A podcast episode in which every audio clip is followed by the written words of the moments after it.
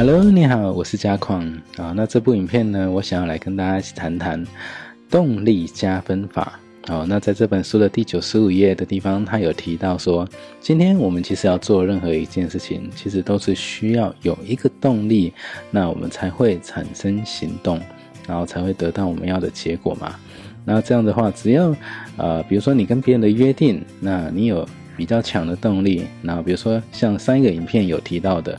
如果今天我们是跟别人去约吃饭，OK，那这应该比较容易达成吧？OK，那去吃喝玩乐或什么，那大家会比较有动力。那只要你有实现，那是不是这个信用就会加分？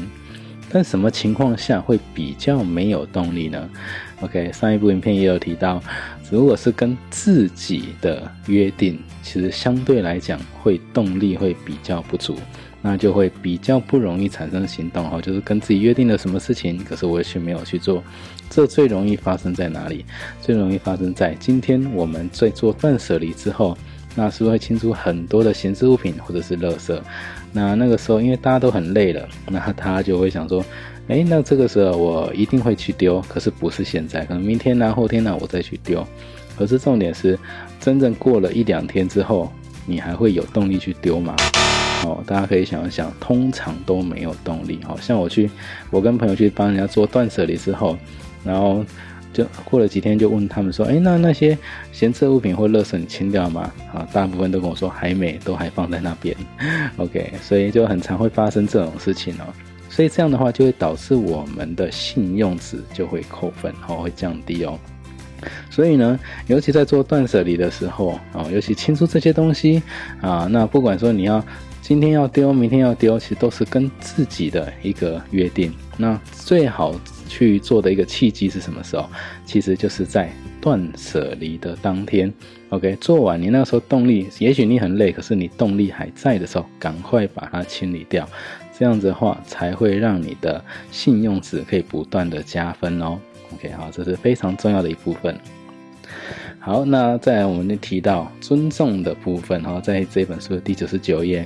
其实很，我们很常会遇到一件事情，我们清出来的这些闲置的物品，OK，很多人都会用很多的理由告诉自己，哦，这现在用不到，是未来用得到啊，所以我们应该把它留下来。可是重点是，到最后你真的会去用它吗？可能最后又买新的啦，或是放到坏掉，你又不能用了，OK，所以这一段时间其实对物品来讲。不是一个很尊重的状况哦，好，什么意思？其实应该要换位思考，OK，换位思考意思就是说，物品真的希望你这样子对它吗？哦，因为物品它本身的价值是要拿来被使用，才能展现它的价值嘛。哦，就比如说，如果今天你在一间公司。啊，上班，但是你完全不被老板受到重视。你去公司就是被晾在旁边，然后就被晾在旁边二十年，然后你就退休。你完全在公司感受不到你的价值存在。那请问这个样子你会喜欢吗？哦，同样的，换到商品物品上面，其实也是同样的道理。物品会希望你这样把它晾在旁边，然后，呃，它一点价值都发挥不出来吗？哦，其实我相信，啊，换一个角度来想，你就会知道，其实不管是人还是物品，都会需要有归属感跟认同感。这个地方是我的舞台，我能发挥出我的价值，我能被更多的人认同。